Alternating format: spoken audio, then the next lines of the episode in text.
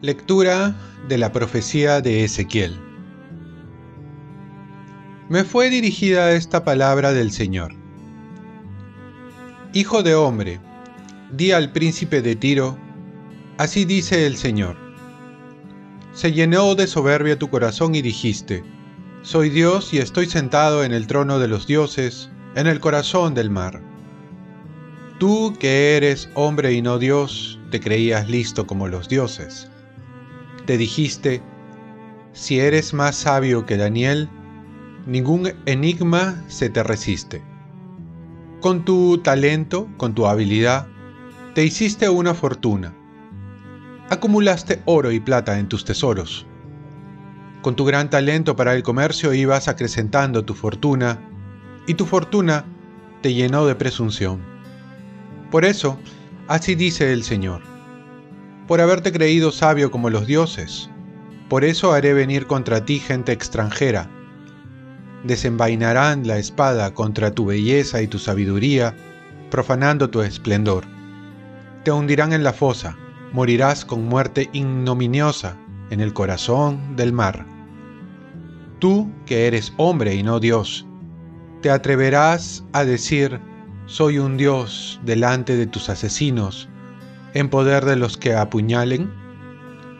Morirás con muerte de incircunciso a manos de extranjeros, porque yo lo he dicho. Oráculo del Señor. Palabra de Dios. Salmo responsorial. Yo doy la muerte y la vida. Yo pensaba, voy a dispersarlos y a borrar su memoria entre los hombres.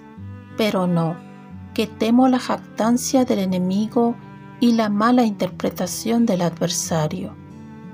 Yo doy la muerte y la vida. ¿Qué diría? Nuestra mano ha vencido, no es el Señor quien lo ha hecho, porque son una nación que ha perdido el juicio. Yo doy la muerte y la vida. ¿Cómo es que uno persigue a mil y dos ponen en fuga a diez mil? ¿No es porque su roca los ha vendido, porque el Señor los ha entregado? Yo doy la muerte y la vida. El día de su perdición se acerca, y su suerte se apresura, porque el Señor defenderá a su pueblo y tendrá compasión de sus siervos. Yo doy la muerte y la vida. Lectura del Santo Evangelio según San Mateo. En aquel tiempo, Jesús dijo a sus discípulos, Les aseguro que difícilmente entrará un rico en el reino de los cielos. Lo repito, más fácil es a un camello pasar por el ojo de una aguja que a un rico entrar en el reino de Dios. Al oírlo, los discípulos quedaron muy sorprendidos y dijeron, Entonces, ¿quién puede salvarse?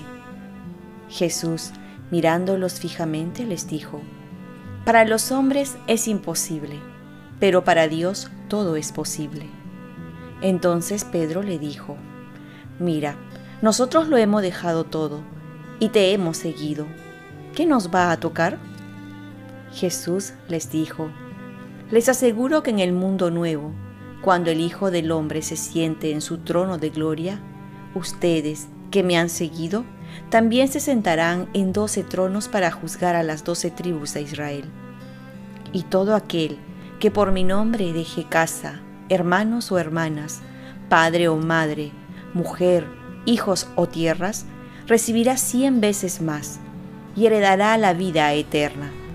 Muchos primeros serán últimos y muchos últimos serán primeros. Palabra del Señor. Paz y bien, buscar mi salvación sobre todas las cosas. La pregunta más importante para nuestra vida la podemos encontrar en este Evangelio. ¿Quién puede salvarse?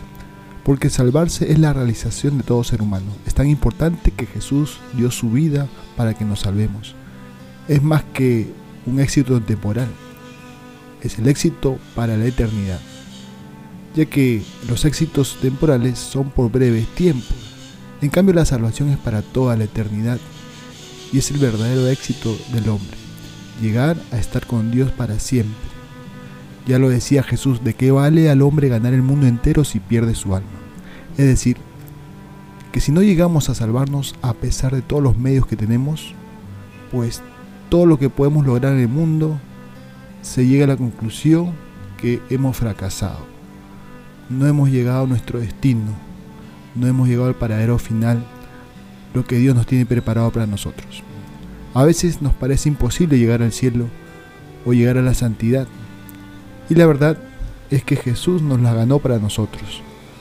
Por ello, con Jesús nada es imposible, pero quiere que nuestra salvación también sea con nuestra colaboración. San Agustín ya decía, aquel que te creó sin ti, no te salvará sin ti.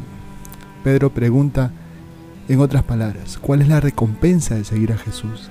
En realidad, hay que aclarar que no le hacemos ningún favor a Jesús, al contrario. Él nos favorece en todo y nos hace el gran favor de invitarnos a seguirlo. En cuanto a la recompensa, es el mismo. Y además, que cubre todas nuestras expectativas que podemos imaginar, porque nos da el ciento por uno, no solo para nosotros, sino para los que nos rodean y para todos. Pero en el fondo, nos da el sentido de nuestra vida, que es lo más importante. Llena nuestro corazón y nos lleva al destino final para el que hemos sido creados, estar con Dios. ¿Qué más podemos pedir? Oremos, Virgen María, ayúdame a buscar mi salvación y también la de los demás, sobre todas las cosas. Ofrezcamos nuestro día. Dios Padre nuestro, yo te ofrezco toda mi jornada, en unión con el corazón de tu Hijo Jesucristo, que sigue ofreciéndose a ti en Eucaristía, para la salvación del mundo. Que el Espíritu Santo sea mi guía y mi fuerza en este día, para ser testigo de tu amor. Con María, la Madre del Señor y de la Iglesia, te pido por las intenciones del Papa. Con San José Obrero, te encomiendo mi trabajo y mis actividades de hoy, para que se haga en mí tu voluntad. Y la bendición de Dios Todopoderoso, Padre, Hijo y Espíritu Santo, descienda sobre ti. Cuenta con mis oraciones, que yo cuento con las tuyas y que tengas un santo día.